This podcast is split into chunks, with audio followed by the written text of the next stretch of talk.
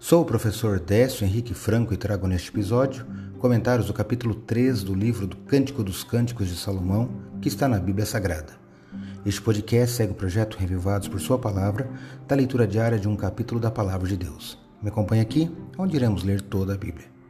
O livro Cântico dos Cânticos, ou Cânticos de Salomão, ou mesmo Cantares, é o mais sublime dos 1005 cânticos de Salomão que são informados na Bíblia e foi escrito possivelmente em sua juventude. Traz, nos seus oito capítulos, lindas canções sobre o amor ideal no Antigo Oriente, escritos em poesia hebraica. Toda a canção é uma história de amor entre Salomão e uma jovem camponesa do norte da Palestina, Sulamita, com quem o rei se casou por amor. Alguns teólogos usam essa história como uma ilustração do amor de Cristo pela Igreja e pelos seus membros. No capítulo 3 está registrado a ansiedade da esposa e sua alegria no amor, e ao longo do texto ela enaltece o seu marido. Destaco o versículo 1, primeiro, que leio na Bíblia Nova Almeida atualizada. De noite na minha cama busquei o amado de minha alma.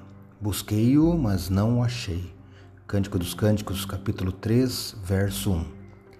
Eu li agora apenas o verso 1, mas se você seguir, por exemplo, dos versos 1 ao 5, eles escrevem o sonho que a donzela teve quando ela momentaneamente perdeu o seu amado. Contudo, a separação foi breve e o reencontro feliz.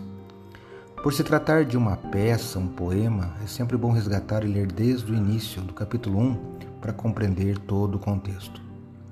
Acredito, como disse o salmista, que a palavra de Deus é uma lâmpada que ilumina nossos passos e luz que clareia nosso caminho. Portanto, leia hoje em sua Bíblia Cântico dos Cânticos, capítulo 3, reflita neste texto e que seus passos e caminhos sejam iluminados por Deus. Um abraço e até amanhã.